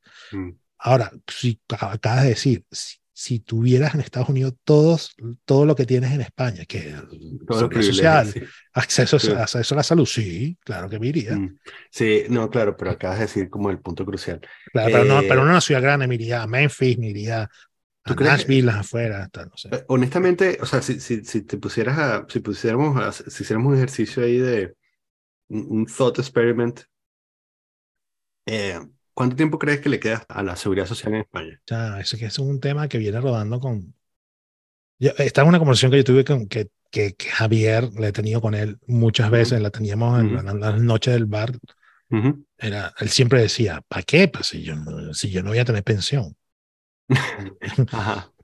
¿Para qué vas a ahorrar si tú, bueno, no sé, aquí hay que montarse en el billete de alguna manera? Y de hecho, él tuvo su hija Miranda y, y su principal motivación para montar el bar y tomarse esa responsabilidad, porque sé que endeudado con los suegros, con el banco, etcétera, etcétera, fue eso, tener un ingreso propio sin depender de, de- de nadie Mm. y no tener la, la inestabilidad de, de un contrato, de, de Mm. un salario, tal. Y, y- y bueno, y con lo que está haciendo Macron, sin, o sea, sin, sin criticarlo ni, ni, ni estar de acuerdo, es en, en vías a eso. De alguna manera tiene que solucionar eso de que la pirámide poblacional se está invirtiendo, etcétera, Ujú. etcétera, etcétera. ¿Cuánto le queda o sea, con los maravillosos gestores que están demostrando ser aquí los partidos políticos? No sé qué decir. Eh, y ese Mm. es el problema que estamos. Volvemos al comienzo del podcast de hoy. Ujú, ujú. Eh, ¿De qué importa hablar de esto? Si al final Mm. del día la decisión la van a tomar los políticos. Como el culo, pero la van a tomar. Entonces, ¿qué va a ocurrir? Que van a tener un reality check. Y entonces, y eso es otra cosa que yo estaba reflexionando, hablar de un poco de eso hoy. Que se vienen tiempos duros para la Unión Europea, para Europa en general, la Unión Europea en particular, o sea, como, como esquema de integración. Porque esto de los, lo que es los BINs al comienzo también, la puja que hay entre los nacionalismos y el globalismo, como visiones que están sustituyendo esta lucha de izquierda de dere- derecha, porque eso de izquierda-derecha ya está muy desdibujado las fronteras, porque entonces Vox piensa lo mismo que Putin, pero entonces yo vi uno de, de estos de Podemos diciendo que mira que la ministra de Macron va a salir en Playboy, qué horror, todo moralista. De, y, hay, y hay una interseccionalidad ahí, ¿sabes? Sí, sí. Y, ah, tú, pero un momento, tú no eres de izquierda. No, no pero Ujú. estás hablando como un de Vox, ¿no? Entonces, Sí, eh, entonces hay más que todo es globalismo, nacionalismo, que, que, que es lo que es Ujú. la- la- las dos tendencias que están tirando para su lado. Y son súper peligrosas las dos al extremo. Y, y todo está llevando en Cataluña, el movimiento independentista, y todo viene porque la bonanza o la época de los años dorados se acabó. Y el último empujón fue la crisis del 2008-2009, la, Sí. la crisis de la subprime. Si todo el mundo está contento y hay pleno empleo y todo el mundo produce dinero, todo el mundo tiene su trabajo, no hay nada que, que quejarse. Ujú, Venezuela en los 70, golpe ya. ¿Quién le hacía ese caso a esos locos? Nadie. ujú, ujú. Aquí, eh, eh, a Puyol, Jordi Puyol, o sea, aquí gobernó pactando con José María Aznar Ujú. muchos años y parece que la gente aquí no se acuerda de eso. O sea, el padre del Puyolismo, o sea, uno de los baluartes del movimiento independentista catalán gobernó pactando con José María Aznar, que es un ultranacionalista español. Y la gente decide o decide tener amnesia. Y por ejemplo, hay una mujer, Miriam Nogueras, que es de, del- de- de- de un partido conservador, de la Alianza Conservadora de Partidos aquí en Cataluña, y a, a- mora el fascismo, el puño en alto. Si tú eras la presidenta o tú eras una presidenta de una asociación de empresarios de Cataluña, ¿qué es eso? Te lo juro, esto es literal. Busca por internet, Miriam Nogueras. La tipa tiene, o sea, viene de All Money, o sea, el tipa tiene de, de- de esos, como dicen, de los Nogueras de. ¿Sabes? Ujú. es- ella, ella es así, entonces, y un día por televisión, hace años, antes de que pasara todo, reventara todo el- el- lo que explotó con el, con el independentismo, la vi con el puño en alto, mora el fascismo, y dije, eh, momento, pero tú eras la presidenta de la Asociación de Empresarios de Mm. Cataluña, no, no, no, que acabo de ver. Y la gente lo hace sin rubor, sin rubor. Sí, y la gente no critica a ese tipo. O sea, esas son cosas que yo veo y digo, "Uh, me saltan todas las alarmas. Pero en las noticias no dice, na- nadie dice eso. Aquí hay un señor que yo se lo recomiendo, búsquenlo, googleenlo, léanlo, que se llama Ferran Monegal. Ok. Ese tío es un puto amo. Es un catalán, un señor que tiene 80 años. Dentro de poco se pasará a, a mejor vida. Y él tenía un programa en la televisión local de Barcelona, en BTV. Y era un programa comiquísimo porque era un programa de crítica, como el crítico este del- de, de los cómics, el calvito bajito que criticaba de cine. El crítico, ¿te acuerdas? De Sí, crítica, sí, el sí, sí, crítico. sí, sí, el Mm, crítico, sí, sí, sí, sí. sí. Sí, era un, pero este personaje es real, de carne y hueso, y él hacía crítica de televisión. Entonces, cuando era la época de Crónicas Marcianas, ¿te acuerdas? Hace 20 años. Sí. el tipo le hacía una coreografía a toda esa, eh, toda la cuerda de esperpentos que salía por ahí y se, se pasaba horas hablando de eso. Y hacía una disección de, en términos sem- eh, semióticos, semánticos, o sea, una lo- el tipo era una locura de lo que sabe, cómo maneja el idioma. El tío era tan crack, pero tan crack, que una televisora local de una ciudad Ujú. y su programa lo conocían en Galicia y su programa lo conocían en Madrid. Tan crack era que cuando reventó todo el tema del independentismo, y, o sea, cuando pum, llegó el punto álgido el 1 de octubre del 2017, no, sí, 2017, el tío en las televisoras generalistas nacionales, la sexta, lo invitó varios programas para hablar de lo que estaba ocurriendo.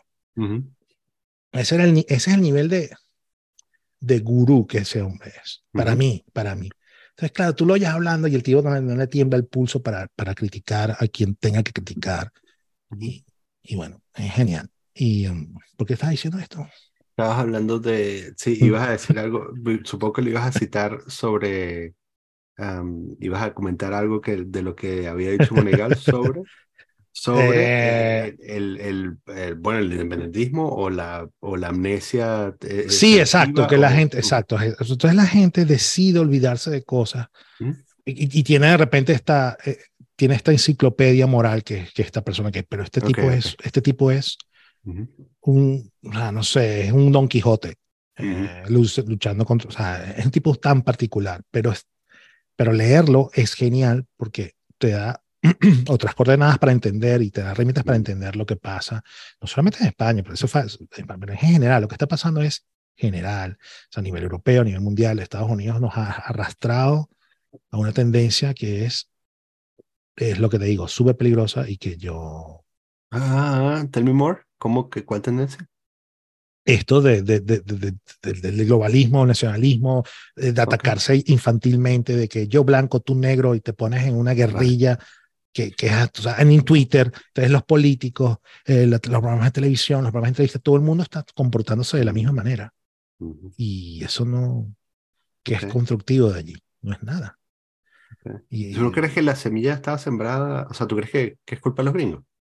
No es que, no, no, no, no, culpa de los gringos no, sino que como que terminaron de abrir las sendas. O sea, era como lo que había comentado antes. Al menos con ellos teníamos como la expectativa de fiabilidad y ya, Ya, eso ya, no ya. existe. Ujú. Eso ya no existe. O sea, el tío que mantiene los códigos de, el tío que tiene los códigos nucleares es fiable. Ya no. Ujú. Ujú. Entonces, ya de ahí es lo que tú dices, todo es embajada, ¿no? Ok. Sí. Em, Y, y eso responde un poco a lo que te digo, ¿qué, qué piensas tú de, las de, de las pensiones? Tío, si al final del día todo el mundo termina, la decisión las toman los políticos, estamos jodidos. Lo veo complicado. Darte cifra de años, no sé. Pero va a haber, ciclis, va a haber crisis cíclicas, eso es seguro. Va a haber crisis cíclicas que van a reventar, que sea Cataluña, la independencia aquí, Porque, sea- porque es insostenible, no importa cuántos, no importa cuánta gente de África deje de entrar ¿no? para pagar los impuestos. Yo no tengo los elementos para decir que sea sostenible o no. Ujú. Eh, lo que te digo, eh, o sea, independientemente del tema económico, de pensar, eh, es que, ah, ajá, tú creas, si tienes problemas, tira, si tienes gente tirando de la alfombra, tira- tirando de la sábana por todas partes, y nadie se pone de acuerdo, porque para, para lograr- llegar a un acuerdo sobre las pensiones tiene que ser un acuerdo nacional. Y ya los vascos piden una cosa, los, los catalanes pidiendo otra, los gallegos pidiendo, eh, y, y, y aparte le agregas la- el, el- la- el nivel de los partidos políticos pidiendo cada uno lo suyo. Complicado. Y eso en España, el, el nivel- eso de el espíritu de transición o lo que había aquí hace 20 años, eso ya no existe. Ok, Y se está contagiando por toda Europa. ok. Complicado. ¿Tú, eh, ¿tú crees que, em, eh, digamos que tienes, ves, ves la, mm, la situación desde más cerca? em, eh, los partidos extremistas representan en España la misma, el mismo peligro que representaban hace, no sé, cinco años, cuatro años. No, yo creo que con las próximas elecciones se va a demostrar que no. Mm, Eh, Vox, yo creo que Ciudadanos, Ciudadanos desapareció. ujú, Eh, Básicamente lo que se dice es que va a desaparecer el Parlamento. Tienen un 2% de intención de voto, ujú, lo cual mm, Ujú. es una lástima, no porque me llamen- no porque me gusten, sino porque, bueno, si eran una opción de verdad liberal, es una, es una lástima que desaparezcan. El problema es que no nunca fueron de verdad una opción liberal. O sea, Sí, eran, beneficio eran del liberales en todo menos en los, en los derechos sociales. Entonces. ¿qué coño? ¿Es liberal o no? Eh, y esos votos se le van a ir al PP, al PSOE. Entonces, y Vox, yo, Vox va a bajar. Yo creo que. Vox va a bajar. Pero. Ciudadanos desaparece seguro. Vox bajará y se volverá a quedar un poco entre el, el dilema PP, PSOE, PP, PSOE más, más partidos de izquierda. Ujú. Pero yo creo que la- el radicalismo va a tender a, a bajar. En mi en mi lista de extremistas este, está eh, eh, Podemos también.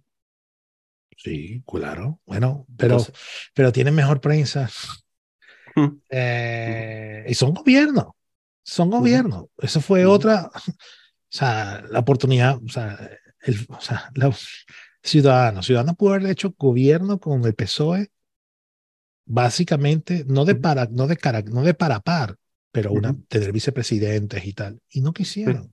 y sí, no quisiera. Y se quisieron jodió todo. Y con, él- sí, sí, Sí, claro. y se jodió el partido, jodió todo el mundo detrás. Hubiese Ujú. sido un gobierno mucho más moderado, un Ujú, gobierno de repente mucho más de tecnócratas, no de este discurso eterno, inacabable de los cromosomas y la, ¿sabes? De toma de decisiones de políticos, ujú. que es, el extremo. Tío, no, o sea, y así no avanzamos a ningún lado, o sea, eh, con ese discurso, esa, esa, esa dialéctica todo el tiempo, ¿a dónde avanzamos? O sea, cuantitativamente, o sea, Ujú. tócalo, no se puede. Pero bueno, eh, Mm. es tendencia, es eso. ¿Tú crees que e- esa, como habitante de Barcelona, em, esa propaganda en contra del Aculao, en contra del Aculao es este, em, retrata de verdad una mm, ineficiencia o es simplemente la, el, el lento, la lenta, el lento eh, ah, decadencia, la lenta decadencia de una ciudad?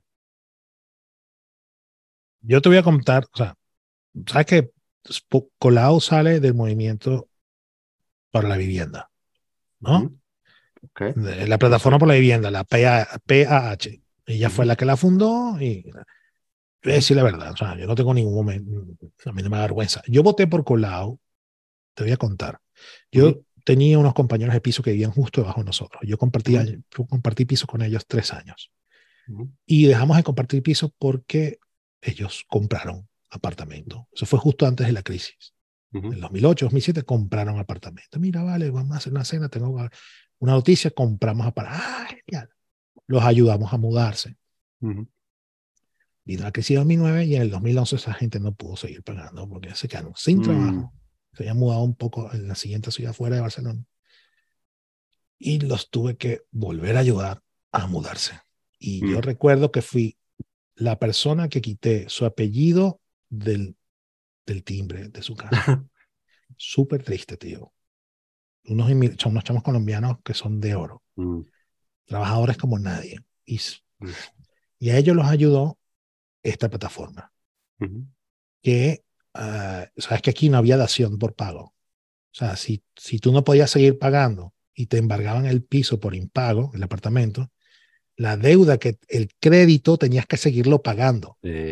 O sea, quedabas con la deuda del crédito, sí, sí, que cosa que no ocurre en Estados desahuciado y tenías que seguir pagando. y seguir pagando, cosa que no ocurre en Estados Unidos. Si tú pierdes la casa, el crédito queda saldado. es- exacto. Bueno, esta plataforma que creó Colao fue la que les dio los abogados para que ellos lograran la dación en pago. Los ayudaron. Eso fue algo verificable, medible. O sea, un beneficio. O sea, Directo. yo voté por ella dándole las gracias por eso. Ujú. Te lo juro. O sea, yo, Ujú. mira, yo a ti te voy a dar la oportunidad porque tú ayudaste a esta gente. Ujú. Y es algo que yo pude contar, verificar y medir. Chamo, pero yo trabajé en el bar con Javier. O sea, tío, eso fue terapia de choque. O sea, yo tenía, en esa época tenía dos trabajos. Trabajaba en el bar y trabajaba alquilando para una, para una empresa holandesa apartamentos turísticos en Barcelona. Eso un, eh, era un, era un, era un volumen, era un, era un, cosa, un business, un modelo de negocios depredador Mm. eh, más siendo holandeses, o sea, esos van a, van a por la pela, tal. Vale, tenía dos trabajos que yo trabajaba 70 o 80 horas a la semana, me estaban matando, literalmente. Y, y con Colau, los dos primeros años en el bar, fantástico, propina, un volumen de... Ya empezó Colau y todo hizo así. Todo se empezó Mm. a ir a la mierda. Se empezó a ir a la mierda en, en el bar porque nos acribillaron a todos los dueños de, de la zona a punta de multas por los ruidos y tal Ujú. buscaban cualquier tipo de excusa, salidas de humo, tal, tal. O sea, cosieron a multas a todo el mundo. Y en los apartamentos también mandaban inspectores, tal. Lo de los apartamentos yo lo entiendo más porque en verdad lo del Airbnb había, estaba, estaba total- distorsionando y destruyendo el tejido eh, urbanístico, o sea, social de Barcelona en el centro. Ujú. Eso es así. Pero la intervención que se hizo fue eso, terapia de choque. Ujú. Y esta empresa, te digo, la empresa donde yo trabajaba, o sea, cada, tenía 20, aparta- 20 edificios en toda Barcelona y cada año perdía tres o cuatro contratos. Y en los cuatro años que trabajé allí, al final del último año teníamos, gestionábamos, de 20 gestionábamos cuatro o cinco fincas. Mm. Y- Y eso fue producto directo de la gestión de Colau. Ah, y a la, a la final vino la pandemia, esa, esa empresa se tuvo que ir de Barcelona, que no era un modelo de negocio sostenible, que era malo para la ciudad en general, en balance, poniendo Ujú. todo en, en balance. Sí, sí, pero también es cierto que son, hay empresas, hay, no todas funcionan igual, están los hoteles, generan empleos, de algo hay que generar empleo, de algo hay que vivir, algo hay que generar Mm. flujo de caja en la ciudad. Y esta mujer ha atacado con terapia de choque esos generadores de flujo de caja en la ciudad. Y Barcelona hoy no es la misma ciudad de hace ocho años. Mm. Y, y yo debe haber cosas para mejor, como que, no sé, seguramente hay cosas para mejor. Hay menos turistas en el centro. Sí, puedes caminar más tranquilo, sí, un poco. Pero la delincuencia, no te lo crees. Ah, Ah, mm. no te lo crees. Ah, evidentemente, yo soy venezolano, o sea, vale, mm, no- yo no tengo ningún problema, pero yo he visto cómo cazan a la gente en el centro. La cazan. Mm. O sea, el primero de año, la última, el, el último primera, el, el último primero de enero que trabajé en el bar, que fue el 2018, 2017, del 2017 al 2018. Am, salí por la puerta del eh, los torniquetes del metro de salida en Plaza Cataluña y habían más o menos entre 10 y 15 parejas o grupos de dos o tres chicos, que aquí le dicen menas, que son me- menores de edad, de origen marroquí o algerino, mayormente marroquí, todos con una, ah, que estaban cazando a la gente medio, medio borracha para ir detrás de ellos a robarlos con lo que sea. Mm. Daba miedo. O sea, yo, y yo buscando policía para avisarles, mira, No encontré nunca. No, o sea, primera vez en mi vida que yo no me, me sentí en capacidad de decirles, hey, ¿qué están haciendo? No podía porque Mm. me iban a caer entre 20. Yo tonto tan- mm. no soy. Ujú. O sea, le podía dar un guantazo a cuatro, pero Mm. alguno me iba a pegar, ¿sabes? No, Claro. me, me la estaba jugando, o sea, y tuve que irme sin de- poder avisarle a nadie, sin viendo cómo estaban cazando las chicas y tal. Bueno. Me tuve que ir y buscar policía que nunca encontré. Mm. Y me acuerdo que esas, ese, esa época, justo un par de meses antes, habían, como en un grupo de 10, habían cogido una pareja en una estación de metro y apuñalaron, o sea, le empezaron a meter mano, a manosear a la, a la novia. El chico, evidentemente, reaccionó y lo apuñalaron. No lo mataron, pero lo apuñalaron en el ascensor del metro. Una belleza. Y bueno, y esas son cosas que están viendo aquí. Y, Mm. y eso yo- en parte es gestión estatal, porque han, han dado como un poco manga ancha y mucho tiene que ver también con la gestión que se ha hecho a nivel local y regional. O sea, Mm. mozos de escuadra, la, la policía local, eh, Colado les pone residencias, tal. Entonces, eh, ese Mm. buenismo infinito, eh, sí, yo estoy orgulloso y vine a Europa a un, espacio que se vanagloria de proteger los derechos humanos. Estoy de Mm. acuerdo. Pero gestionar con ese buenismo infinito no es evidente que tiene límites. Si Ah. no, llegamos a unas situaciones que no, que no favorecen a nadie. Y eso se está viendo en Barcelona. Ah, el otro día desmantelaron una banda como de 10, 15 personas. Tenían, usaban patinetes eléctricos a toda velocidad, le quitaban las carteras a la gente y se iban a un, a un apartamento en Gracia y era como un piso de franco que tenían. Una base de operaciones. Qué fuerte. Los mozos los cayeron ahí trompados. ¡Quieto! 10 agarraron a 10. Patinetes, dinero, cámaras, tal. Y son gente que viene de afuera a hacer como vienen a hacer la temporada. Mm. Y complicado. bueno, a mí no me chamo, pasa o nada. sea, A mí no me pasa nada porque a mí no me pasa nada porque los veo venir de, de, de, de cuadras, Sí, o sea, de claro. manzanas. Tienes el chip venezolano ahí que te protege. Pero me puede pasar, pero por ejemplo me pasó esa situación de, Año Nuevo. Mm. Eh, o sea, y si yo porque andaba solo, solo y claro. Y si andaba con, y si hubiese andado con alguien, con una, con una, con una chica, lo que sea, y deciden hacer algo, ¿qué pasa? Es complicado. Tienes que correr, chamo. o sea. Claro. Tú, tú en Suiza, o sea, tú, tú vives en Francia, ¿no? En la, en la frontera. Sí, yo vivo en la Daniel. frontera. De eso no. ¿En, Mul- en Mulhouse o dónde? No, no, no, en la frontera con Ginebra. O sea, Ah, en la frontera con Ginebra. Sí, sí, sí. ok. sí. ¿Y qué tal por ahí? Sí, por Lyon, ¿será que podrías decir? O sea, estás a dos horas No, de no, Lyon. no, no, no. siquiera, no, o León, No, León, es- queda lejito. Eh, de hecho, aquí no hay nada. Lo único que hay, lo único que hay es, es ciudades del otro lado de la frontera. Aquí no hay nada. Aquí no hay ninguna ciudad. Cerca Pero estás a la frontera, al lado de Ginebra.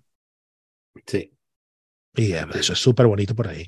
aquí sí es lindo. Y aquí no hay nada de eso. Aquí no Es, hay, nada. su- sea, es hay- una tranquilidad, no hay, hay nada. rateros. Lo que, lo que hay son rateros, pero bueno, eso es, un- o sea, la condición humana. En tal caso van a Ginebra a operar. Eh, no, porque la policía en Ginebra es policía aquí. El- el- Sí, les dan, les van duro. Los suizos van duro. Yo tengo un amigo que es policía en el cantón este de los Cuatro Lagos. Ujú. O sea, esa policía es bastante efectiva. Aquí hay poca policía y no tiene presupuesto. Este, espero que no se llene de nuestros compatriotas. Pero bueno, No, es, un buen, bueno. es un buen lugar para venir a robar y asesinar. Este, ah, mira. Y, ah, pero- y, y blanquear también. Sí, y corre. Alex. El, el problema es que, bueno, si te pones a galludo, lo- lo- la, la típica, ¿no? Si te pones a galludo y decís, no, vamos a, a- a- a robar en Ginebra, te jodes. Es una oportunidad de negocio. Este, sí, Yo recuerdo- cosas- yo- Una cosa buena de vivir aquí es eso. Yo recuerdo apar- aparcando en Ginebra una vez Mm. que fuimos en un parque subterráneo y cerca del, del Jet 2, que está justo debajo. Sí, el parking de Mont Blanc. Madre mía, yo asustaba aparcando. Yo tenía un mojón Fiat pálido, un punto, un mojón. Ah, yo también. rodeado de Lamborghini, eh, te lo juro, rodeado de Lamborghini, Porsche, Ferrari. Yo, coño, aquí tocó algo y no joda. Asustado, parque asustado. Es increíble. Ginebra es, es, otro, es otro planeta. Y Zurich también.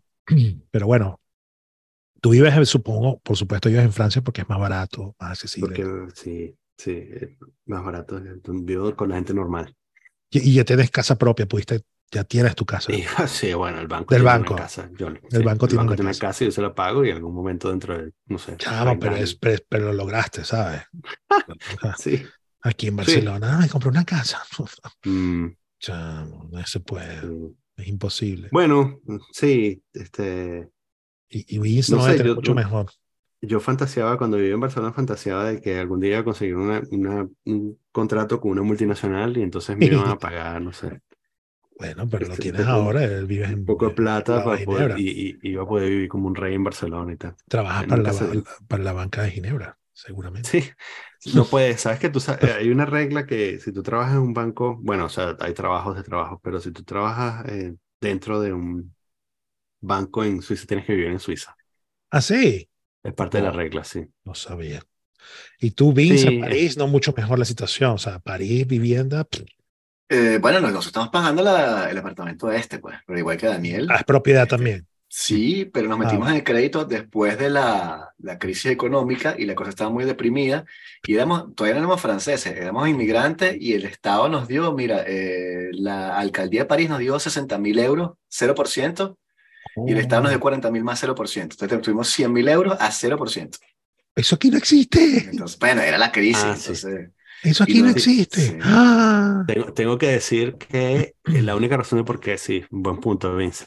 La única razón de por qué nosotros pudimos comprar apartamento aquí fue porque en Francia, hasta, hasta que explotó el COVID, bueno, no, hasta que, hasta que tuvimos 10% de inflación, capitalismo cochino salvaje, Sí, coño. eh, tú podías comprar, había una cosa que se llama, mm, eh, sí, bueno, préstamo interés cero, Mm. que es que eso, tú llegas a la tienda, a la, a la tienda, llegas a la oficina de, de, de venta y dices, quiero comprar un apartamento y no te piden muchas cosas, Mm. solo te piden, bueno, tus ingresos para demostrar que vas a poder pagar la hipoteca eh, y das exactamente cero. Eh, Cualquier monto. Claro, el problema es que el monto está limitado por lo que ganas. Ah, O sea, tú no puedes llegar, no 25 puedes llegar y ¿cuánto vas a pedir un, Ok, un ok, apartamento de ok, un millón de euros porque te van a decir, tú no tienes para pagar una hipoteca un claro, millón de euros. Este, pero sí, es básicamente el, el que tú quieras, lo que tú quieras, dentro del rango que, que sea pagable, Sí. considerando los, Yeah. los años que te quedan. Y era, sí, bueno, eso.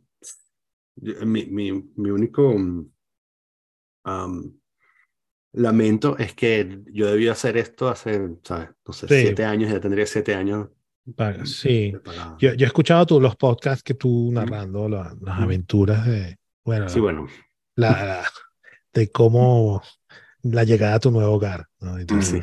Eh, este vino, tienen que venir a reparar el timbre, no, viene la...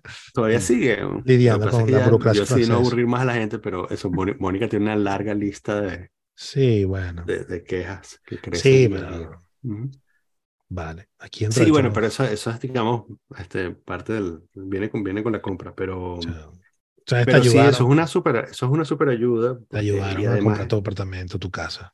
sí, además en Francia hay una, mm, hay una ley, se llama la ley Piniel, que es este, mm, si tú compras una vivienda secundaria, el tema con, con esto es que, bueno, la tentación de comprar una vivienda secundaria es súper grande, ¿no? Y entonces, este, No me compraba la primera, no joda. Sí, exacto.